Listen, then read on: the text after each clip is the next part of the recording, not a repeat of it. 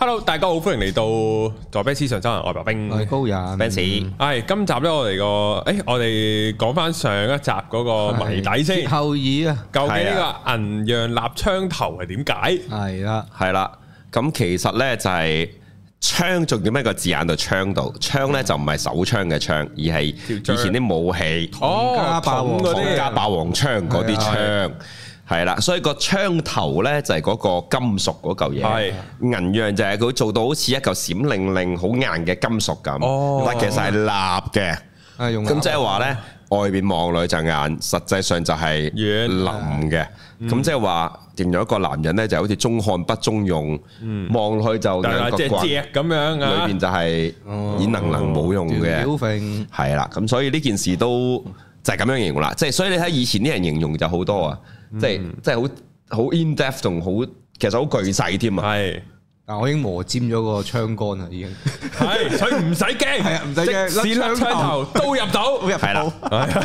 輸晒對並劍啦，甩槍頭我都唔敢想象呢件事。冇冇冇爛頭都屌到，唔好諗，你你你個甩槍頭諗起我嗰日突然間上堂嘅時候同啲學生講咧，我教緊你哋張記嘅時候，有一次同啲學生即係講話啊，用戒刀小心啲啊，即係啲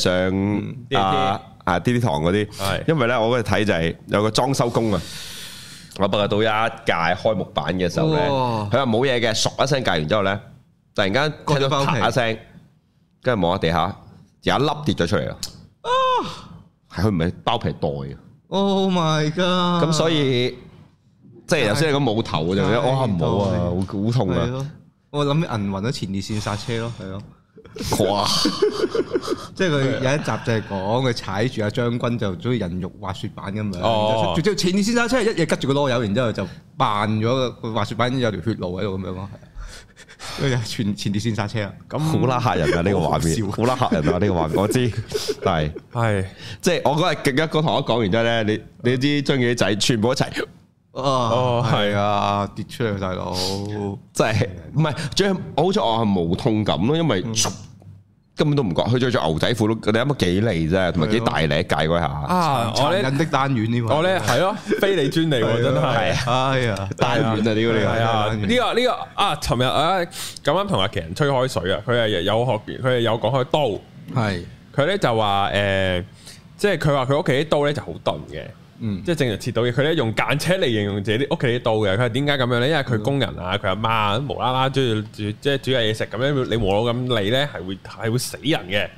咁即係然後佢又唔係話，話冇咁利嗰啲刀反而容易割親自己嘅咩？因為佢又講真正利嘅刀，佢會磨成點？因為佢咧就講佢以前學廚點樣去搞鳩啲師傅嗯，因為啲師傅對佢好撚衰嗰啲啦，即係吹都。毛斷髮嘅嗰啲都係磨到，係啦，嗱，佢佢有分析咩叫吹毛斷髮。啊，吹毛斷髮咧就係你啲你你個把刀擺喺度，嗯你吹條毛過去咧，佢會斷。係啊，咩叫斷髮咧？就係再嚟啲，嗯就係你把刀擺喺度，個頭髮放落去，垂落去刀飄開嗰下刀刀刀分開斷。兩截，哇係啦，就係咁樣，因為佢咧就講就係出邊啲師傅狗識磨刀咩，金屬紋理啊、方向角度都唔撚識磨你老母咩咁樣。咁都要把靚嘅刀先得嘅，因為係係係你個金屬紋理都有啲靚刀先有好嘅紋理噶嘛。係嘅，之後咧佢咧就話，所以你即係大家唔好成日見啲師傅喺度切洋葱，就好撚快，你唔好覺得佢好撚勁，其實就係佢把刀唔係好利，所以佢先可以咁任意咁咁樣去去哦去切，因為佢話佢有一次咧就整蠱佢嗰個師傅。就喺翻工之前磨到把刀好撚利，就係吹毛斷髮咁利啊，因為嗰啲位咧你係入咗係唔知嘅，如果佢咁利嘅話你唔撚知入咗納嘅，米所以嗰層個嗰面個嗰個消費刺下咧係全部洋葱紅色嘅咯，佢唔知入撚晒嘅，就係咁樣咯，就係咁啊！之後啊即係其實唔係㗎，好似俾指戒到你唔痛㗎，係係啊係啊係啊啊，你係後尾先第至一下唔同具過捽㗎一嘛捽咁嗰下先至痛，啊但係戒刀戒到都唔痛㗎，嗯，戒刀好利㗎嘛，你知係係啊戒刀係唔痛㗎，好深啊但係你只係戒完之後突然間唰嗰下你先 feel 到㗎啫嘛，啊，嗯，啊，所以真正嘅利係唔覺㗎，所以啲人話啦，斬手係唔覺㗎嘛，邊個話你聽㗎？俾人斬手唔喎，係啊，因為你唔會 feel 得，即係你個反應係迅速到個地步係未，你個神經斷裂，係啊咁你個譬如你而家之後咪知咗科學實驗話，譬如你啄只雞個頭，你咪知道佢唔係即刻死咯。嗯，你咪山島由紀夫咯，好彩係系山島由紀夫啊係慘，萬刀唔係佢嗰佢片 皮啊啲都唔斷個戒錯，唔係咯，嗰啲就係難搞 好多，戒錯都唔係一下得嗰下先頭暈。係啊， 哇慘啊，山島由紀夫呢係折磨嚟㗎。啊俾人斬嘅就大力啲咁樣啊，大佬，哇，係喎我哋上集唔記得講下咧，我哋前一個節目咧，啊，係咪有人話見到我咧？哦，係啊，話真係有诶摩西啊，佢真係你形容係啊為摩西分紅海嘛嗯將係摩西佢有摩诶佢佢係分人海，係啦啲，人真係啊會分兩邊啊。而家少咗㗎啦呢個畫面呢啲貼啊。真係以前啲人係真係散好遠啊。同埋咧，喂，我想問下嗰個話喺 CX 見搭 CX 見到我嗰係邊？CX 係咩概念啊？诶国泰咯，航我空唔我搭國泰咩？好似係啊，你唔記得咗添。但我唔係睇緊咒術喎，我係睇緊應該係冇記錯，應該睇緊呢個海賊王嘅。哦海賊王嚟哦㗎，真人版定係卡通先？漫誒畫係啊嘛漫畫啫，新新嗰集啊嘛，哦哦，係啊，咁所所以以應該真係見到你嘅，應該係應該真係嘅，我應該都好難認錯。你個碌都難。認錯好難嘅認。喂，同埋呢個都要提一提啊，雖然阿高人冇表示反應啊，我都要表達一下先。喂，下次都係唔好啦，我哋都係即係第一呢個係工作伙伴嚟噶，我哋 friend 嚟噶，即係唔好咁樣話呢個留個留言幾惡意啊，我覺得可哦以留言。係啊，話高話高人噶，你有冇睇過？你應該有睇過㗎。智兩父子好養過我，係啊我嗰個梅小慧啫嘛，冇嘢啊。係啊，我唔係我唔係好欣賞啊呢個，我哋大家注意下，即係我都唔係好想無端端攻擊人噶嘛。哦佢佢係講咩啊？咩似兩父子咯，係啊。佢話笑到似麥似梅小慧，係啊係啊，黐馬。係啊，哦，我話你未聽過啲差嗯噶，即係我屋企人聚會嗰啲咧，哇！嗰扎女人啲笑聲真係，點樣啊？我我我下次錄俾你聽啊哦，好我我形容唔到。如果擠鬧鐘嘅話，你係會嚇醒。我靈魂都出竅喎，我覺得哇！好誇張啊！佢哋嗰扎女人笑到唔好四五個，我黑白無常啊我叫做我比歧視好多嘢咧，我係好歧視某一種特定年齡同埋外表嘅女人噶，例係如呢咩咧？石佬嗰類嗰啲咯。喂石佬個橫跨年齡我都我都見咗佢十年，你邊個年 齡啊？咁我應該係歧視石佬。唔肥嘅女人啫，其實係係嘅，有啲係好我正撚所謂瘦咗噶好啊咯撚巴渣、好八婆嗰啲咧，我係好憎噶。喎，係噶，係啊，即係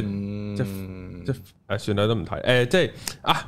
我哋就可以帶入今日你嘅呢個主題啊。嗯，就我哋講下嗰個男拔生啊失蹤啊事件。咁咧就我同阿高人咧就喺個直播度有分享過啦。咁、下面都即係我哋嗰、個我哋就好腦補嘅，因為大家乜都唔知，但係純粹我幾你老母啊，影知你點解會咁樣。跟住再加埋佢又冇着衫，有衫出現，就會推係斷啊佢嘅精神應該有啲壓力啦。係啦，咁嗰啲啦，咁然後咧下面留言就話喂你乜都唔知咁樣，你都咁講，喂，停一停先，我要補充一句先係。如果你萬一喺野外咧濕咗咧凍咧，係唔除應該除衫。係咩？你應該揾嘢我嚟擋，譬如你揾幾塊大啲嘅樹葉或者其他嘢嬲住，因為濕咗，如果你即係當然淨係濕就梗係有困難啦。如果你揾到嘢遮或者泥都好啊，其實捲啲泥都好啊。因為濕氣會帶走你嘅水分，嗯係啊即係帶走你嘅體温啊嘛。係啊但係個問題係，如果你除晒衫，你咪直接地室温咯。係你有冇聽過喺雪地會除晒衫嚟保暖嘅？嗰啲如果除晒衫嘅話，要攬住喺喜馬拉雅山要上係啊，面。要要唔係兩啊個都唔着衫啦，冇用噶，屌都係會死嘅，死晒兩個啊！嗰啲係通常一見到人死，即係除咗衫或者突然間除衫嗰啲咧，係失温症嘅問題咧，係神志失去反應，你個身體會突然間覺得好熱過於過凍而不斷去產生嗰種好熱嘅反應俾你，令你突然間覺得你熱，但係其實你消耗緊僅餘嘅熱量，即係垂死嘅憤然嚟㗎嗰一下係，你唔可以咁做㗎，所以你係應該揾啲嘢嬲住，或者雖雖然講係泥漿都好，你捲住都泥，即係斬滿晒泥漿好似阿將羅自己蘇。亞辛力加。你咪件濕衫，係咁你匿埋一邊，咁佢先至有機會我嚟補翻住個體温，即係你最多哦焗乾咗外面啲泥嘅殼去抽走水分之後，你裏面咪固定咗啦，裏邊嗯有個保温盒、保温層仲咯有。啲隔絕個温度嗰個變化。所以通常如果我哋話即係行山戶外咧，我哋第一會有張嗰啲銀色嗰啲啊係啊軟氈仔啦保溫氈係啊。嗯第二樣嘢就其實唔除衫㗎，捲住佢，咁你保護咗個體温喺裏邊啊嘛。冇冇咁樣啊！唔知點解突然，即係當然佢除衫，我梗係認為我都認同係神志上嘅情況啦。因為我哋嗰個睇，即係我啦，唔好講我哋啊。我個睇法咧就係因為誒嗱、一佢未必好有行山，即係嗯啱啱你講嘅嗰啲形式啦。第二咧就係、如果你真係濕咗，你會濕温濕得快啊嘛。即係可能就係佢淋完雨嗯就濕鳩咗就凍，咁咧佢就但係嗰陣時因為香港嘅天氣唔係特別凍啊嘛，香港嘅天氣唔足以室温到你死唔會嘅凍，係啦，唔即係會凍死特別人啊而啦家呢呢個年紀，係啊如果你係八十歲就唔得啦，係啦，咁所以咧，佢可能會選擇即係濕又濕地地又成，可能佢會選擇咗除衫，之後咧就乾爽住個其實你問我咧係唔會嘅，你你諗下你就知啊。你點會喺個落住雨、吹住風嘅天氣裏邊覺得除衫係舒服得過着衫嘅？應該係停咗雨之後，仲要係戶外喎，仲要戶外喎，喎，應該喺叢林喎。你估你真係佢連落出去鞋真都係冇，其實咩？最誇張係係冇咯，鞋唔，着鞋，佢一係就俾人除晒，嗯，都冇話連鞋都攞埋㗎，除乾淨你咁唔係除乾淨點啫？留留翻對襪仔咯，，咁性感咩？係啊留翻對短襪仔都得啩。誒啊！呢個係少少嘅資料嘅，即係我哋而家年代少睇到啊，唔係冇啊嗯。我哋 II 以前係啦，I I 咧係真係會喺山上面搶劫呢啲嘅，因為佢真係咩都冇可以，嗯或者對於佢有嘅裝備、有着住嘅衫褲鞋襪嚟講，你嗰啲好好多，嗯佢真係會做噶。即係我嘅年代，譬如八九十年代，我睇嘅新聞報導嗰啲係有啲咁嘅事發生嘅。嗯，係會有呢啲咁嘅奇怪嘅情況嘅。嗯咁、我唔我唔知道佢咩狀況，其實認真你都冇興趣理會。嗯咁、我哋頭先咪前講嗰啲就唔喺度講啦，費事好似即過係度揣測誒啊， bring the victims 咁樣係啊樣走去，成日都俾人覺得呢啲事嗯，唔係，但係我哋就係哦，見完個阿係媽啊，之睇佢後，老母我哋都係即係發覺哦慘，即係咁樣咯，係啊，虎媽嗰啲概念咯，係咯，即係好得體、好門面、好官腔，但係。總係冷冰冰冇情感，俾唔到感受。咁當然啦，作為 counselor，我會梗係睇到佢媽本來可能經歷咁嘅經歷啦，所以先有呢個人格啦。但係嗰句即係都幾興嘅呢個網上迷因嘅一幅畫，就係一個阿婆指住個女鬧佢，女人係垃圾，跟住個女啊指住下一個女，女人係垃圾，跟住個女啊指住下一個女咁。你可以選擇家庭嘅延續，就係你又指住你個女係垃圾咯，女人係垃圾。咁亦都可以調翻轉一個概念，就係你可以終止佢。喺你嗰度代斷咗佢，係啦，或者你保護佢，你未必一定要承受嘅。有陣時你唔做呢樣嘢咪得咯。咁樣，但係你睇到媽媽都係有呢個狀況嘅。咁我哋會睇到即係嗰種好強悍、好得體、好正面嘅效能，其實幾幾唔 usual 噶。你可以想象好多嘅。投射好多自己期望落去個仔度咯，係啊，因為你想象一個媽媽喺呢個狀況下，你就算失言、仲會寫稿失心瘋咁嘅樣，我都覺得係好正常啊係咯啊。但係你寫稿喎，多謝傳媒朋友鼎係力相助喎，咁當然你話佢係應變能力超好，或者相關工作從事嘅專業人員咁。都唔係唔得可以嘅，咁但係正正係咁先更加體現到你將嗰種習性同習慣會無限反映同放大翻喺小朋友嘅教育同你嘅生活啊家庭身上咯。如果仔唔見咗都係呢個咁冷靜嘅話，係有啲有啲有啲有啲太太太鎮定咯，真係。係啊，即係所以好多你睇到好多家庭我哋嘅狀況有陣時就係、即係呢一啲啊，即係例如好常見嗰啲咧，誒、父母會覺得啊，特別係啊而家呢個年代學啊有得定係中咁滯啊，以前嘅年代反而就一半半咯，我覺得。因為譬如早婚嘅年代，我爸爸嗰啲年代嗰啲咁，廿鬆啲歲結婚係正常嘅，咁、嗯你未未必係有咗嘅。咁但係青春嚟嘅啫喎，廿零歲其實對於我哋嚟講，喂我四廿幾嘅咯喎，啊你都幾多啊？我十幾啊三三三十幾，唔係咯，三十歲啊，我哋都未生，未有小朋友，未結婚，我已經結完啊啦吓，已經走咗啦，係走咗係。係咁你睇到，如果而家有個小朋友要照顧個世界就好唔同噶咯，可係啊能要揾阿英哥同阿希嚟分享下啦呢啲狀況。係啊，Charlie 啊阿，Charlie， Charlie，咁你講下個狀況就係你要表達嗰個，我成日分唔到啊，sorry，我嘅人名極差。唔緊要，都係 Lee，係係啊，唔係啊啊跳跳一個小點先。教書嘅時候呢，基本上如果我唔改花名我係記唔到大部分學生嘅名。哦要麼你極曳，乖我都記唔到嘅，我唔需要記啲乖學生嘅喎。但係唔好話我接觸嘅乖學生少，你啊，咁所以通常我都只能夠記得你，我都係因為你特殊，或者俾我改個花名。有有傳嗰對父母唔知可能阿爸啦，係嗰啲保險嗰啲高層啊，嗯，唔知啊，即係嗰啲啊，即係即係即係網上新聞有呢呢嗯啲講法，唉，好多嘅。見到我驚，真係好啊驚。啊，跟住翻翻嚟先啊！頭先我哋講緊即係咁，你都唔能夠想象廿零歲人要就已經要所謂兼顧起一頭家，要養大一個人，其實嗰種精神同情緒壓力有幾大啊係啊，咁所以調翻轉一個角度就係、好多家長就會有陣時都會講，特別媽媽，因為女性嘅身份地位係壓抑好多嘅，就係、當然如果我唔係有咗你，特別係嗰啲錯誤嘅。配對呢，即係本來未必好愛，但係又失咗足，跟住就有咗餡頂，最後就糊裏糊塗就因此成個婚咁。頂呢啲就會講啊，即係如果唔係有你，我就會咁咁啊，即係我有幾大嘅理想，幾大嘅咩相符，我喺工作層面上面有幾大嘅能耐，話啱啱準備可能下一個就係我啦，即係某公司嘅 CEO，但係因為有你咯，所以你聽到呢除咗呢句怨言之外呢，有陣時你會睇到就係、好多人啊，好多媽媽或者好多家長啊，就係呢個狀況下就會同你索取翻你聽話啦，你應該要咁咁咁啦，或者你要為我努力完成呢、個即係、願望、夢想、目標，something 咧代償嘅概念啦，其實好多噶，嗯，即係呢啲係一個好似怨靈般嘅 loop 咁啊，喺家庭同喺現實嘅社會裏邊。係，我真係完，我純粹就完全想象唔到對住呢個人係我阿媽，真係。即係你想象下嗰啲有陣時啲虎媽都係咁啦，我哋睇嗰陣時睇話好興，即係哈佛嘅媽媽咁，哇！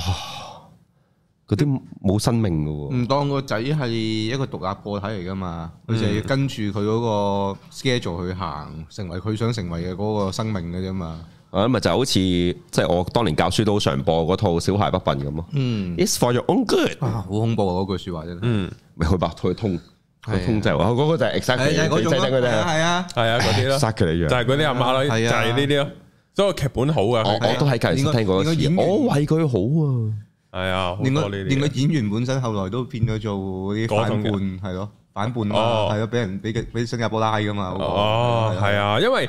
即係呃诶点讲咧？有阵时咧就係，如果我冇诶，即係點講咧？即係如果我係可能廿零歲，我就搞大咗條女個肚生咗，咁我就未必，因為我都係好多都係呢幾年即係先至知或者先至學知嘅嘢咧，就係即係為人好嗰個係幾你嘅欲望嚟嘅，係啦，自私嘅呢樣嘢。直情係你欲望嚟嘅。系啊，咁所以咧就好多時咧就係有陣時你會教翻某啲長輩啊，或者同翻某啲人講，即係譬如咧。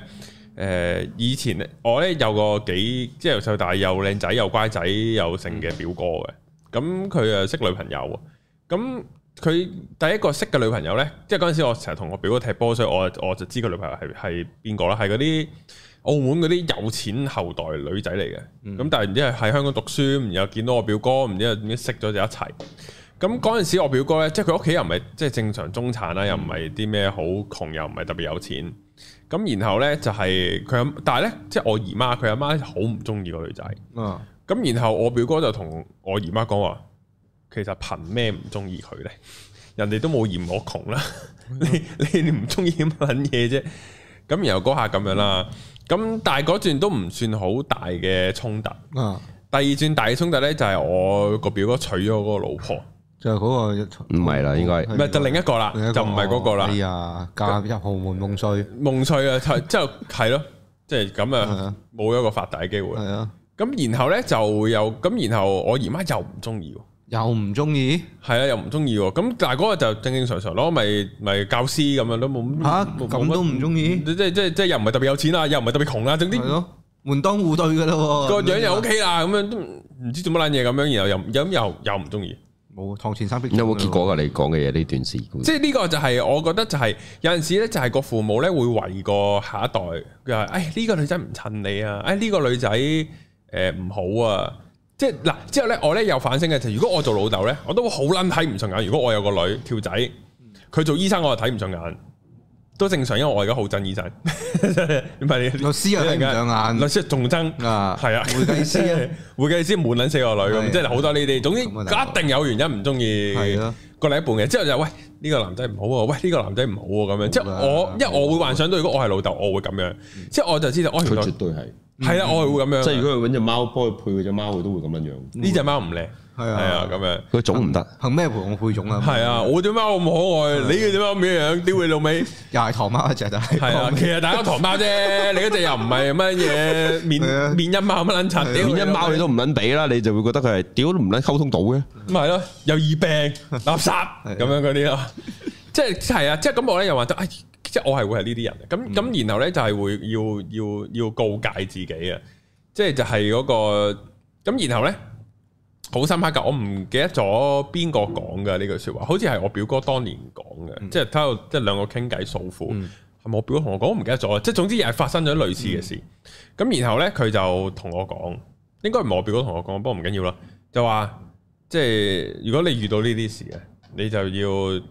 即係無論個父母係咪為你好都好，你你要相信佢真係為你好嘅。即係佢唔係害鳩你嘅，佢真係唔係害鳩你嘅。但係個重點係咩呢？譬如你溝女又好，溝你溝仔又好，就係、條仔係我食嘅，條女係我屌嘅，即係難聽啲咁講，關你鬼事咩？我噶啱啊，即係我個體驗嚟㗎，就係、咁。你唔好理我個體驗啦，做咩啫？我去玩過單車啫嘛，咁樣你即係話嗰可以啲個咯。危險嘅成分咩事係啊？啊，我係要玩過單車嘛。咁我喺你呢個點度可以加一句補充嘅就係，如果你嘅父母或者身邊任撚何嘅人同你講呢，即係我係你長輩，我係你師傅啊，我係你 whatever 任何嘢，都會講呢句啦，你就即刻走啦，即堂前係你唔嗯能三擊你唔掌能夠打死佢就走啦，咁就係。但係我係老豆，你係我噶嘛？咁嗱，其實個概念就係咁啊。係即係我哋本來即係有呢個概念嘅人話，會唔會特其實即係話佢有佢嘅，佢有同你關係嘅從屬權啊？嗯，你係隸屬於佢嘅，呢、階級，個係唔合理嘅。生命已經，如果喺呢個點裏邊，你已經冇咗生命嘅自由啦，嗯，係唔啱嘅。咁嗱，我我可以俾你呢個例子唔算撲街，我聽埋我嗰、個，係客人很多。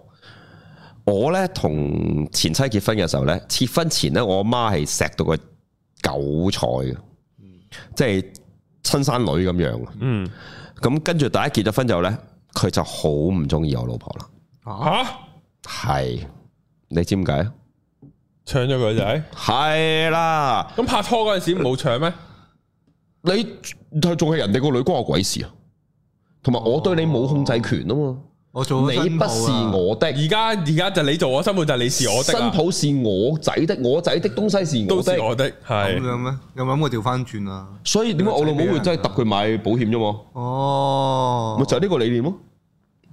哦，我老母立於不敗嘅喎，揼唔撚到你，我就一定幫你買嘅。嗯，識玩，就係咁咯。你可想象到嘅，我老母咧發生過一模一樣嘅事件，即係我以前即係喺呢一個前妻結婚前嘅女朋友呢，再前一個女朋友呢，我媽好中意嘅。點解我會同呢個女仔分手？原因就係因為我知我媽好中意嘅，中意到個地步，我知道如果我十八歲後唔撚同佢結婚，我老母係即係就冇一定冇得揀噶啦。我老母係癲嘅，嗯咁所以我就即係之後就係嗰個時間同佢分咗手啦。嗯，跟住我老母好憎好憎好憎呢個女仔，跟住我就同佢講，佢係我女朋友啊嘛，嗯佢唔係你女朋友，你中唔中意關我撚事啊？嗯，我真係咁噶嘛？嗯，仲有到大咗先發現，屌其實你都唔中意 我咯，所以你唔中意我，我嘅嘢都好撚正常喎。其實呢件事咁咁唔係咁呢個又你個 case 極端嘅，唔中意點個仔就呢個即係呢個都其係，實唔係㗎，你以為中意就係有好多人真係唔中意。嗯即係頭先嗰啲我哋講開開頭個例子就係、如果唔係有你咁，佢唔會中意我，佢其實一定唔係好錫個小朋友嘅。嗯。同埋有陣時咧，我咧可以比喻其他嘅，譬如咧，我以前廿零歲咧，即係我如果見到啲 friend 入咗嗰啲洗腦式嗰啲直銷啊、哦乜撚傳銷柒傳銷啊，即係嗰啲咧，咁我就會好嬲嘅，即係我就好想喂。唔好啦，擺明人困鳩你啦，擺明你都係呃人啦，你搞咩啊？唔好唔好嘥時間啦，咁樣。 即係後尾我大大下去到廿尾咧，我就開始知，誒係說服唔到嘅，係啊，冇錯。係啊，所係即係即係佢如果佢呢個係對佢嚟講係一個劫。嗯，佢就一定要遇上。你你你可以做嘅，只能夠喺隔離，即係如果你當佢係 friend 都好啦，咁你咪同佢講兩句咯。佢唔聽就冇計，係啊，咁話唔定佢真係做直銷發鳩嗰笪咧，都有個例子噶嘛。咁如果佢真係因為你唔做掂，咁佢原本揾兩億個冇咗，我唔關我事。嗱，佢會唔會原温到益，我就唔會考慮。但係我贊成你大部分嘅睇法就係、即係遇到人哋做我，我哋覺得係唔合理同傻事啦，就係、即係 friend 嘅，真係好 friend 嘅 friend，或者你都唔捨得冇咗呢個 friend 嘅，你就喺隔離默默地陪住佢算數咯。咁、到佢真係到好有機會需要扶一把嘅時候，你又有能力就扶一扶佢。但係佢嗰個參與角度啊，而家係就唔好俾意見，但係由得佢。即係好似所有感情問題同家庭問題，一律唔係分分手開就係離開離家出走。係冇第二樣唔處改變個空間環境，你邊有得處理嘅啫？呢啲畫係啊畫面，但係嗱唔會咁決定嘅人係唔會咁，同埋基本上咧，你記住揾得你問嘅人都係唔會做嘅人，嗯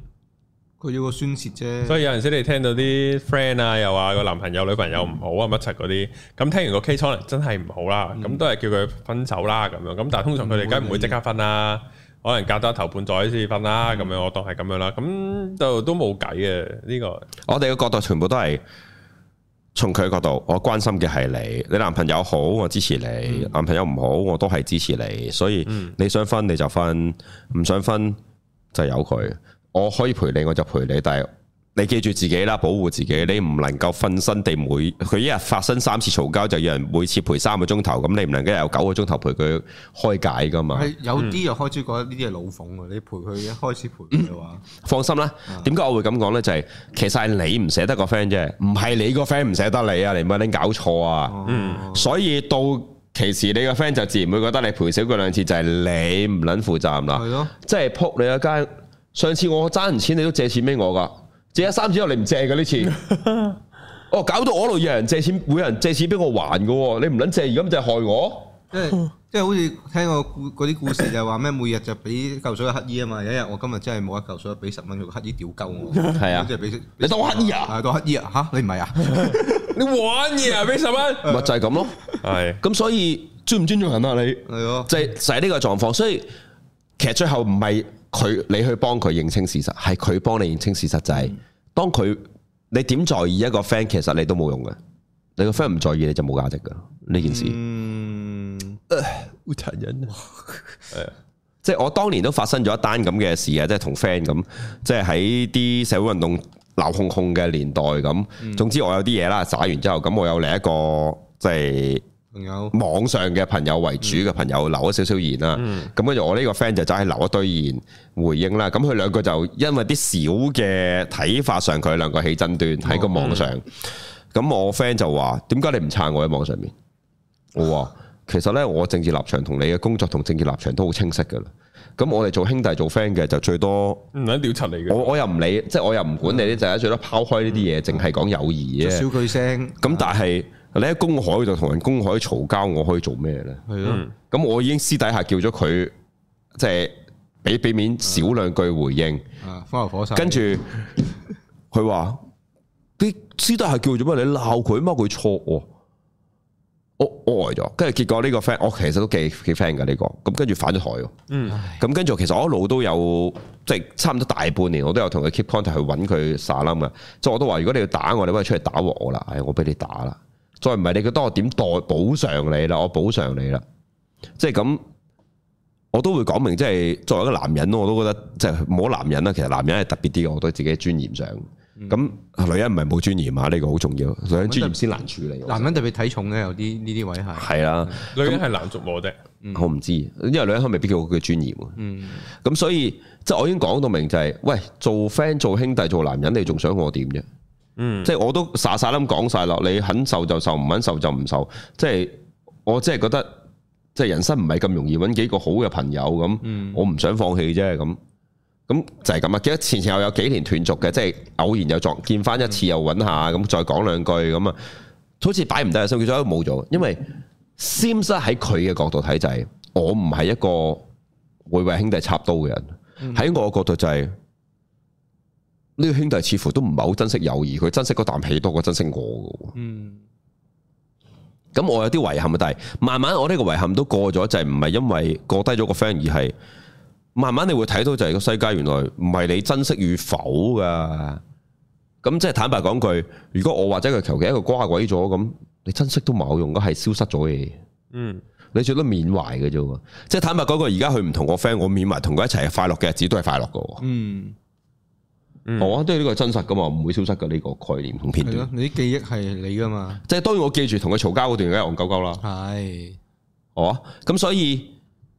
冇嘅呢啲嘢，即係根本冇得勉強又冇得做嘅。嗯，即係特別係家人上面咧，你直情係即係斬不斷嘅嘢嚟係嘅咯。即係特別係嗰啲家庭勒索啊、情緒性嘅勒索啊，即係 honest 唯一可以奉勸同唯一可以做就係走咯。但係放心啦，通常揾得係嗌救命同求救嘅人都係走唔到嘅。我哋通常用呢個最顯淺嘅老生常談、冇老土嘅概念就係、你揸住杯水，揸住個杯去裝熱水。啲水夠熱，淥得你夠痛，你夠頂唔順，你就會真係抌咗一杯噶啦。嗯你唔放手，點會好翻呢？係即係點會唔熱呢？我哋但係就係面對咁咯。有陣時已經唔係件事件單純地對錯，因為我哋根本管唔到人哋嘅事件，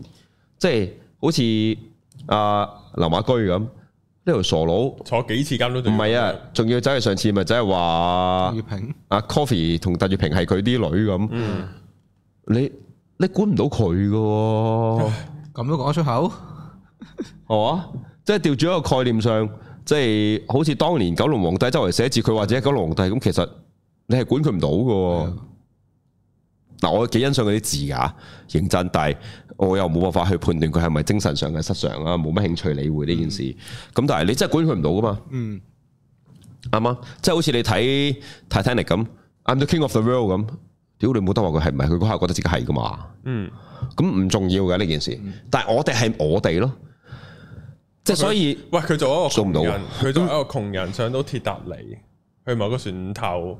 仲溝到條仲貌似溝係到有錢女，仲溝嗰個奇温斯利啊，仲想點啊，大佬？奇温斯利就都正啊，我覺得。利咯，我真係覺利得。 當年嘅佢係氣利，温奇温斯利咯，我都覺得真係利。算唔算肥咧？我都還好嘅，嗯，唔靚咯，喺我眼中當係年咩，當年即係拍冇辦法啦，因為拍緊鐵達尼嘅時候，佢上一個 Leon Neto 上一個女主角係卡德魯辛坦兒啊嘛，即係邊個？誒，羅密歐與朱麗葉後現代激情片係啊，係靚好多，即係之後做過呢一個 Terminator 嘅。哦哦哦係嘛？咁同奇温斯利比啊，梗係有分別，同埋青春啊嘛，再哦，啊係，咪十幾歲嘅我，我覺得奇温斯利有少少、嗯、少少過過咗我嘅火候成啦。熟當嘅年成熟樣嘅佢，當年嘅我過咗火候咯。Ờ. 啊，咁但係係啊，真係咁啊，冇得解㗎，即係可以，即係佢覺得好吸引，我冇辦法㗎。呢啲係即係個個唔同咯，呢啲位係啊，所以但係其實即係我翻翻嚟想邊誒個？係啊，呢個已經係唔靚嘅樣嘅，我老咗啫，呢個誒樣。同埋呢個角度啫，求其影佢笑，係你揾個你揾翻羅馬有朱朱麗葉後現代激情片咪得咯啲戲 Romeo and Juliet，跟住唔記得咗咩添，記唔記得？佢係我做唔記得個名喎。佢係做 Juliet 啊嘛，但好好溝片，好 art form，好靚，係好華美㗎，係啊係啊係啊，好華美。哦，你中意呢啲樣？呢哇呢個唔係你你睇唔到佢當年帶住個小天使翼喺城堡外邊，唔係啊！嗰成個幕嘅畫面係放住煙花。啊！呢個 n e t 喺下邊望上佢，佢喺上邊望住啲煙花，望住前面個景燒嗰個畫面啊，嗯，嗰、個 shot 啊，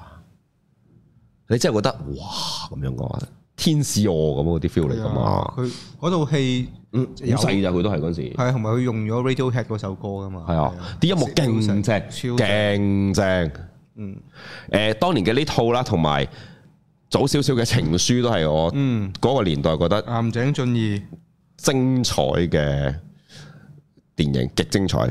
藤井樹，哇，啊個故事性都好強。我都去到好後期先，即係真係理解到個故事其實究竟點解發生咩事咧？我睇嘅時候唔好唔好理解個喂個畫面。嗯，撞名呢件事，我成個嘢究竟發生緊咩事啊？成個成個邏輯，就算我真係睇得明個故事，我都未 get 到個感情其實去到咩 level，到都幾大後我先再翻睇，先至會 get 到個感情究竟其實係個點去出現。嗯，佢好淡然，但係又但係有陣時中意咗中山美穗啦，唉嗯，正你哋睇戲有個同樣嘅 同樣嘅嗜好喎，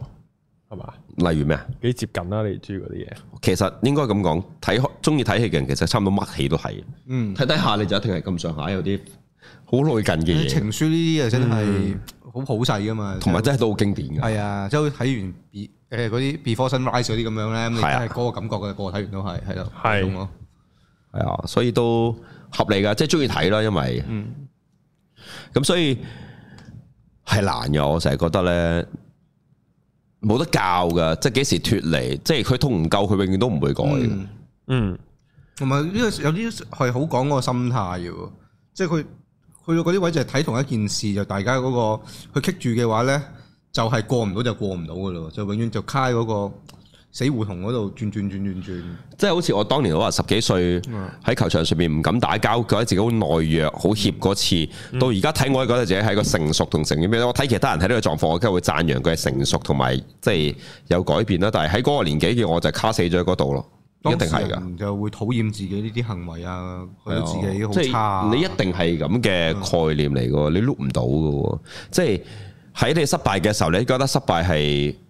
無可承擔或者唔想承擔，但係大咗之後你先即係掛咗個我之後，你先會睇到其實嗰個失敗先係重要嘅元素嚟嘅喎。嗯其實都好多人話咩考會考考高考嗰陣時，誒呢個考試對你人生嚟講好小事嘅咋。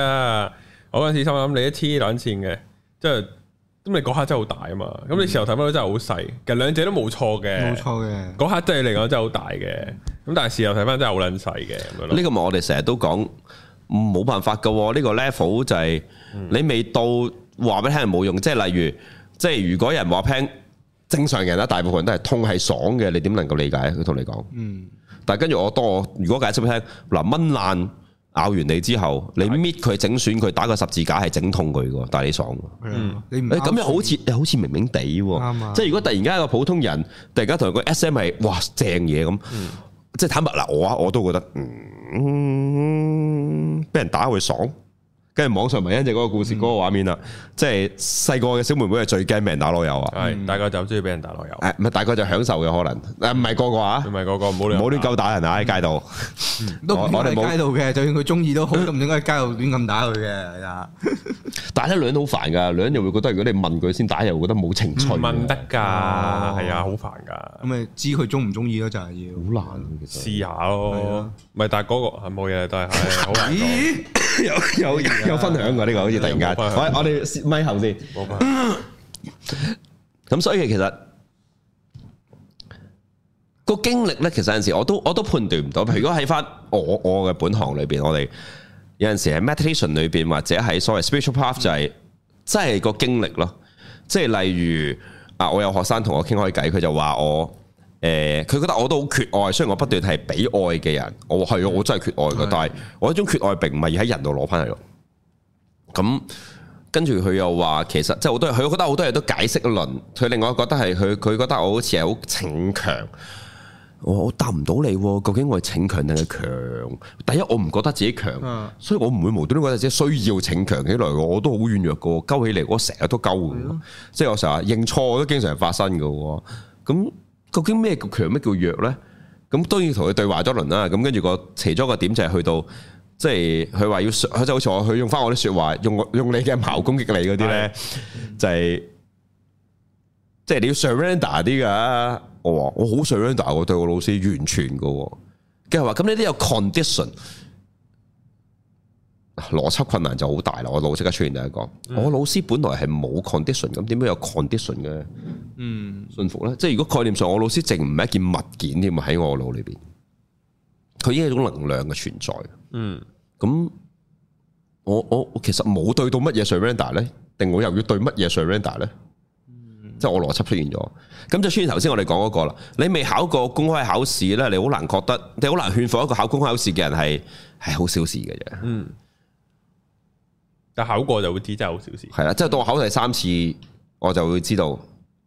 我只係因為要完成嗰樣嘢啫。即係歐洲我講過呢樣嘢，好多人會覺得我我係好堅毅不屈，好努力考三次會考，考兩次 A level。我話唔係噶，到你經歷過你就知道，其實只需要完成。即係好似我哋學校好鬼多僆仔呢，咪考做保險嗰啲呢，其實都好渣噶嘛。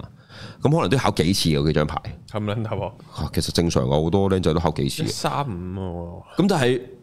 坦白講句，當你要生活要揾食，你就知道考唔到一次咪考兩次，考唔到兩次咪考三次咯。嗯好簡單，你只係要 get the thing done，嗯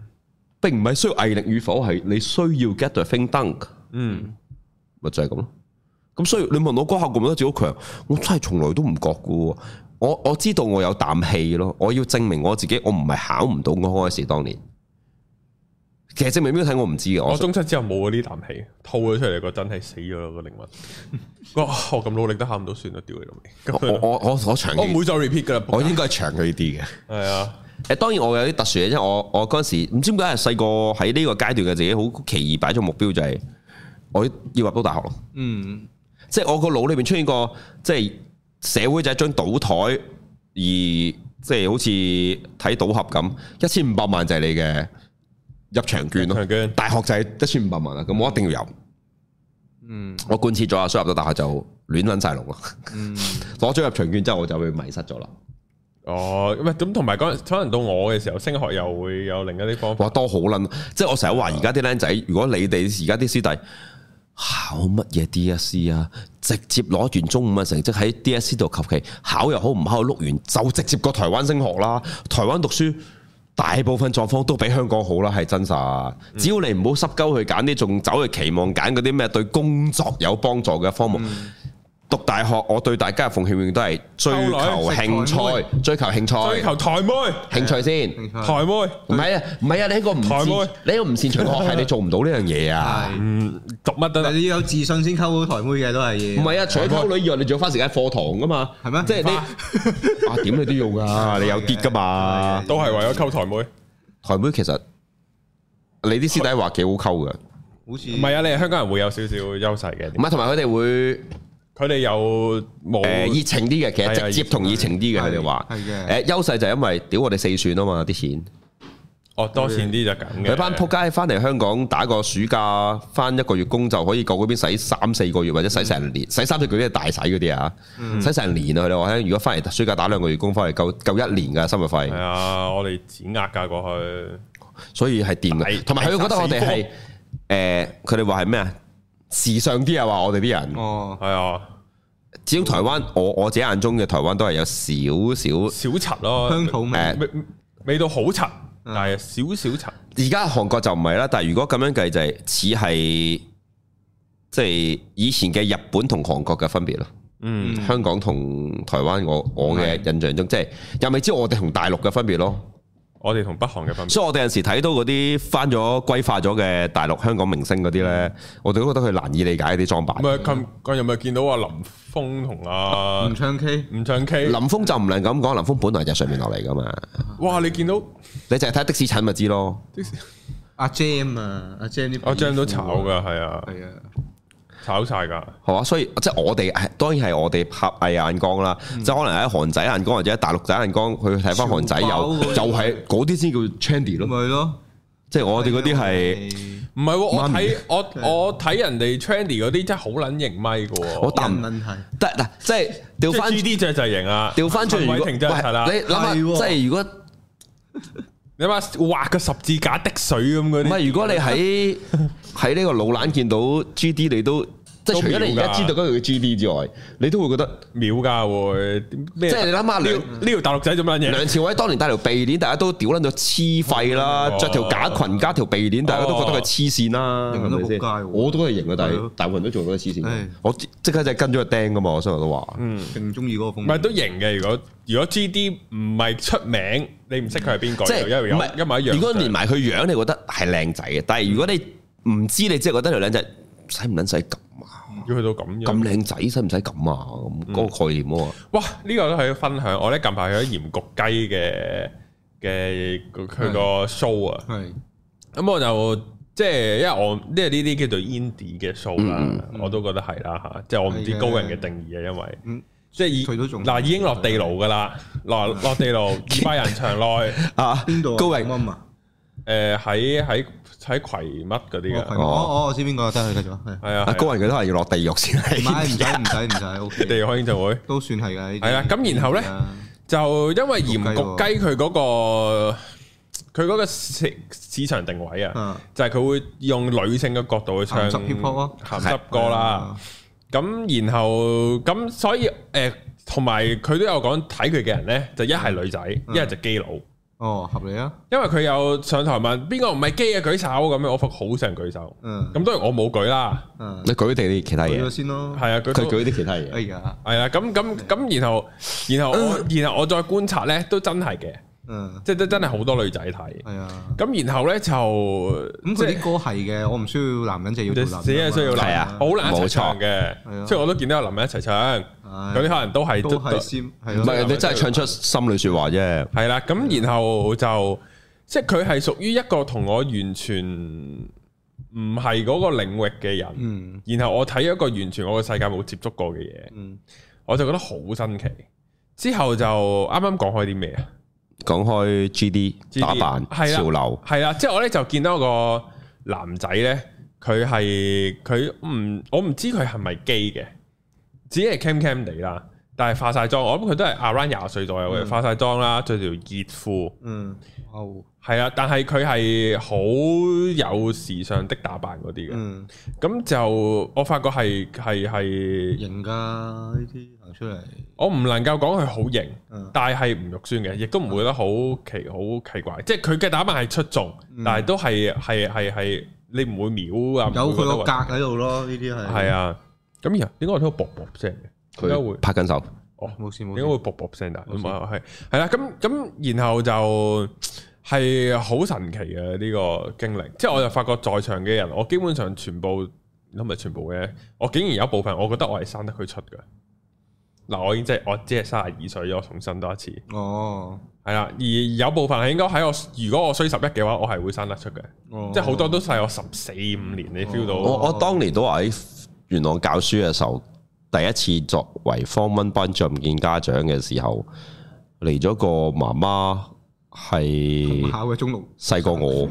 嗯哦，我當年應該係二十六歲。嗯佢個仔，佢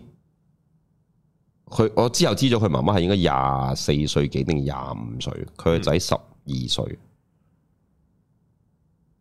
嗯，可以一齊落路啦，真係嗯，誒、應該拉咗你先點解拉我啊判監，直情係。唔關我事。如果低過十二嘅話，係強姦嚟，冇得揀，冇 得揀嘅。哦，但係唔關我事 噶嘛，嗰個唔知啊，你頭先講我一齊落老 你話我要，坐奶如果你當你可以兩父兩我父唔子一齊係落老奶嘅話，我唔係話佢可以即時一齊落路啦，我話 即係個女大啲，個媽即係個女十八，個媽三十，我都可以一齊落啊路唔啦。啊係，我啱啱都想講呢件，除咗個年齡嘅，頭先你講緊呢件事引起少少回憶，就係另一件我覺得好難得㗎。呢個媽媽咁 young 啦，其實都睇到我哋好容易會判斷佢係做錯事啦。咁但係實際上佢好緊張小朋友，即係佢不斷都其實強調住佢照顧得唔好，我都不斷安慰佢，其實佢做得好好。即係淨係講緊你一個咁 young 嘅人去帶大一個小朋友，佢唔係真係好差。我喺我教嘅時候，咁跟住同埋你咁表現出你對佢嘅關懷。緊張佢咯，即係你睇到你驚你自己能力不抵啊！嗯，嗯即係我話其實已經係好足夠嘅表現嚟嘅，咁俾啲時間自己慢慢改或者慢慢去嘗試啦，即係大家都要成長咁，即係咁樣呢件事都幾 shocking 啊喺我眼中。嗯跟住之後我反而發現咧，原來唔係啊，原來喺大西北地區係好多嘅，因為即係嗯因為因為有呢個比較淳樸唔係啊，因為有呢個分丁地呢個概念，啊哦大家到努力啤多兩件出嚟。哦，就係揾個十二三歲嘅，所以有陣時咧，元朗啊，成嗰啲咧，屯門真係見到啲咧好鬼 fit、好細個嘅媽媽推住架推住架 B B 車，我會整覺住得佢係湊緊個啊妹㗎，整住一孖再拖住一個仔地㗎，方的媽媽呢就係好犀利㗎。唔係㗎，喂，如果你真係唔覺意有三件仔，你分三個七八尺單位喎，一棟㗎咯都係喎，一棟咁冇本喎。兩球嘢放一個出去嘅話，或者一球嘢放一個出去，你有三球嗰度。好啊，係咯，咁但係即係少少畫面啦。但係呢啲嘢好容易造成我哋後邊講嗰啲，即係頭先之前講嗰啲，即係你嘅勒索啊，你覺得不幸啊，或者嗰啲啦。所以我諗我哋，我都係勸大家啦。如果有呢啲問題，你都係你覺得要沉落去，你就沉啦。我淨係提醒你保持安全，即係總之你唔好同佢一齊捲落漩渦咯。嗯或者掂少少水唔緊要，你唔好咁快死咯，同佢一齊。咁另外就係到期你就會走噶啦，唔到期嘅，sorry，或者你今世都唔到期嘅，咁就下世咯，明也啦。嗯下世呢個係咯真係嘅。咁至於即係你幾時先知道嗰啲嘢好定唔好呢？其實全部都係成日都講，都係好歸翻去嗰個點，就係、你用咩方法都好，我教方法就係你用呼吸做 meditation 定翻落嚟，你先有機會真係認知自己，認知自己後你先有呢個點。當然我少少好快跳少少題，我話可能之後有機會講翻嘅，因為太太深啦呢個喺廣播度講，大家未必會理解，好困惑嘅就係、到你慢慢發現呢，原來你好努力去認識、認知自己嘅時候呢，一個階段後你發現原來係冇呢樣嘢嘅，即係有學生而家陸續開始問我，究竟咩先叫自己呢？我幾時先叫認知到呢？我幾時先叫認識到呢？我話係啊，啱啊，問得好，你問得呢個問題，即係證明第一你做得唔夠，即係又係嗰句咯。幾時係高潮咁？你高潮就唔會問嘅，但係你幾時先到高潮，唔係我可以代答噶，即係呢個呢個係一個問題。或者一個好形象化、好實在化。如果係男士睇就係、可能你細個中意長腿，然後你大個發覺自己中意大波，之後你就發覺咁究竟我係原本係唔認識自己，以誤以為自己中意長腿，其實中意大波啊？但係你個人變咗呢？咗，即係呢個我係近排有嗯變咗個係咪你啊思考嘅？你變咗啦，我冇冇冇，變咗係咪你啊？都係咯，都係我。咁咪咯，咁有咩變係啊啊？？即係呢個就係唔係即係自己變咗嗯，即係自己都會可以變嘅。即係究竟我係再認識咗，定係我繼續認識自己嘅一個變咗嘅自己咧？咁樣呢度我都覺得係我近排有思考嘅位嚟嘅。啊同埋啱啱講咧，就係嗰個漩渦咧，即係即係唔好沉落去，或者你要知自己幾時醒啊，咁啊今世醒唔到下世啦咁樣。咁我又發覺咧，有啲嘢真係冇得冇得去加速，或者即係我都唔知啊睇下你，即係我覺得可以做到嘅嘢就係你嗰個課堂上都有價值，就係、你知自己柒咗邊啲位或者邊啲位學到嘢，但係你要嗰個課堂快啲完呢，我係覺得有陣時都真係好難嘅，即係你都係要嗰個經歷，佢都係要你經歷，即係有啲時候有啲人你嘅好當時好中意佢，好想得到佢，之後慢慢呢，你就可能隨住時間呢，你一係就丟淡，一係就越嚟越不甘心。點解啊？咁樣咁，但係當咧你揾唔到嘅嗰個人佢彈翻出嚟嘅時候咧，你又可能發覺撲街，原來已經已經又唔想要佢咯，？Oh 即係會有呢啲啊，好多呢啲狀係況啊，即係所以咪即係好似而家啲人就話男人嘅浪漫就係而家去買翻童年嘅玩具之後，你有嘅時候好想買，買完之後其實你慢慢發現你又唔會捨得開，你又唔再需要打開佢玩，到最後你默默做嘅就係放翻出去，嗯因為你可能追求嘅係你以為你想追求擁有呢個過程，但係原來呢個過程已經完結咗。嗯，你當你真係擁有咗之後，原來你都唔係擁有咗擁有呢個過程。你哋想買，即係呢個我成日都討論嘅問題，咪成日都講嘅嘢就係、當我哋所有缺愛嘅人都係渴望兒時嘅母親擁抱，嗯，而家你阿媽攬你幾耐，你都唔會有呢個彌補啊！嗯，即係你細個想，即係坦白，即係呢個係現代都市人嘅一個死症嚟㗎吓。母乳，如果你阿媽唔係喂母乳呢，你一定唔會有足夠嘅媽媽懷抱嘅。嗯，因為呢個過程本來就係媽媽抱住你噶嘛，所以你基本上有奶粉大或者你唔係全期都有母乳呢，你一定係缺乏嘅，認真噶。咁好啦，問題就嚟啦。而家你就算揾翻個母乳嚟飲，你都彌補唔到呢個效果啊，大佬。咁大條但女，你揾翻你揾翻個奶媽翻嚟得冇用啊，木瓜唔帶冇用啊，咪係啦，你揾芝咪咪都唔得啊。唔得冇冇，睇啊我晒，我近排又聽到一個關於母乳嘅一個少少笑話啦，又唔係話真係太好笑嘅，就係誒誒咁啊，其實佢有生小朋友啦，咁佢有一個 partner 都有生小朋友，咁咧就咁其實佢嘅醫術就高明啲啦，咁知佢有一次咧個 partner 咧就問佢喂誒。嘅塞咗啊！嗰、個奶塞，即係嗰、個，嗯即係佢即係佢老乳腺嗯婆乳腺塞咗啊！點做好啊？咁樣之後佢咧就諗緊點樣覆佢，因為咧佢就話其實即係最緊簡單係咩？你幫佢啜翻通咪得咯，因為你啜得大力個小朋友噶嘛，咁樣佢啜翻通咯。咁佢諗緊，哎呀，但係佢我唉點點點答呢啲問題好難教噶喎。絕絕佢，之後咧唔知五分鐘佢仲未諗到點答嘅時候，嗰人答咗得啦，我已經搞掂咗啦，佢又絕咗，佢啜咗，係哦，其實梗係啦，最直接嘅方法嚟噶嘛，啊就係咁同埋你先控制到力度噶嘛，嗯係係啊。